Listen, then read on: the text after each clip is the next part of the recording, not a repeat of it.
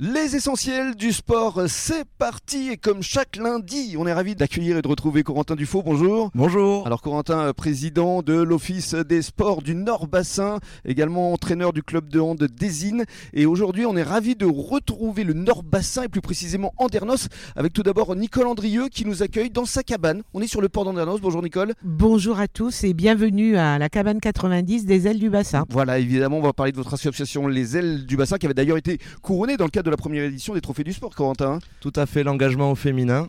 Et euh, on est content d'avoir pu mettre en avant euh, Mm. pendant que Nicole était à la Vogalonga à Venise. C'est ça, absolument. Et c'est son mari qui l'avait d'ailleurs euh, représenté dignement, hein, je tiens à le dire. hein.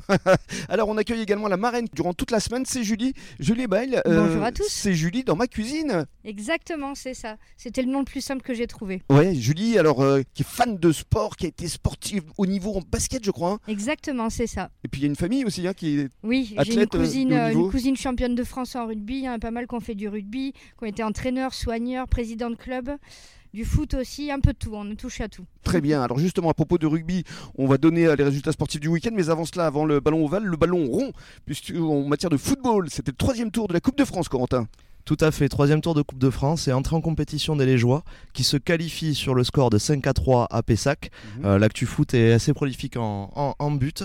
Euh, vous allez le voir puisque le FCBA dans le même temps euh, qui se déplaçait à Salles. Alors les Salois ont livré une bataille en première mi-temps. Ils arrachent l'égalisation début de seconde période, mais réaction autoritaire des heures cachonnées qui s'impose 6 buts à 1. Seconde mi-temps a été prolifique, effectivement. hein. Oui, tout à fait. Et on termine encore avec Biganos qui se qualifie également pour le quatrième tour contre le Giab Biarritz. Victoire 4 buts à 1 des Boyens, dernier club de R2 euh, du bassin encore en lice dans cette compétition. Effectivement, beaucoup de buts. euh, Et puis, euh, on va parler un petit peu d'Andernos, puisque je crois qu'on parlera du club de foot d'Andernos euh, durant la semaine. Oui, Andernos était euh, sur son dernier match de préparation contre l'US Bousca Foot.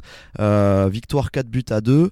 Un petit clin d'œil euh, pour Romain Pereira, donc qui sera avec nous jeudi Qui est l'entraîneur justement de l'équipe des seniors, hein. c'est ça, Corentin? Tout à fait, euh, l'entraîneur des seniors garçons depuis, euh, depuis plusieurs années et, euh, et du coup qu'on aura le plaisir d'accueillir chez Nicole Jeudi. sur le port. jeudi. Absolument. Alors, on parle effectivement de rugby avec tout d'abord le résultat de Gujan. Oui, alors rentrée en compétition fédérale 1 pour Gujan, victoire contre Barbezieux-Jonzac 24 à 20. Euh, je pense que toi tu as pu constater de tes yeux, ça a été un gros combat sur Ouais, ce match. C'était un match très serré, effectivement. Ils étaient menés à la mi-temps, mais euh, ils étaient très solidaires et ils ont gagné vraiment euh, au mental et, et au collectif. Et effectivement, si vous souhaitez en savoir plus, euh, j'ai eu la chance d'interviewer Charles Courageux, euh, le président, et le capitaine également, Jonathan. Voilà, en revanche, malheureusement pour le RCBA, le match a été plus compliqué. Ils étaient en déplacement samedi à Tyros. Beaucoup de rotation pour le RCBA sur ce match. Les Arcochonnais ont été dominés de bout en bout de la rencontre et sont défaits sur le score de 31-22. Euh, effectivement, ça a été un match, un week-end un Mm. peu plus compliqué pour, pour les Arcachonnais. Ouais, et puis pour l'équipe Espoir également. hein. Ils ont pris un peu plus de 50 points. hein. Je crois qu'il y avait des problèmes d'effectifs pour le RCBA cette saison. On parle handball, euh, Corentin? Alors, petite actu handball avec euh, d'abord les féminines, Mhm. honneur aux dames.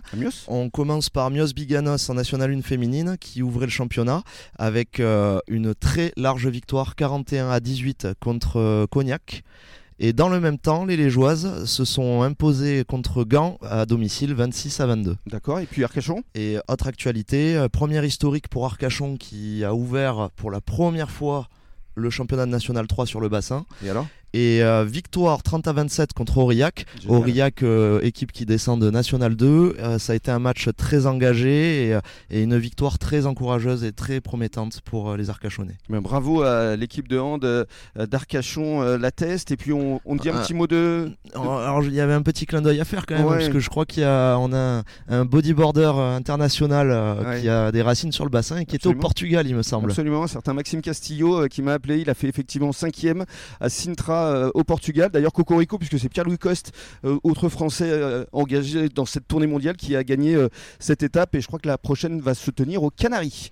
Voilà, alors malheureusement, je crois que ça se joue à pas grand chose pour lui, Ouais, mais, 0,25. Ouais. mais bon, c'est le sport. c'est le sport et je suis convaincu qu'il va rattraper ça sur la prochaine. Et il reste quand même dans le top 5 mondial, ce qui est quand même une belle performance. Bravo à, à Maxime, merci beaucoup Corentin.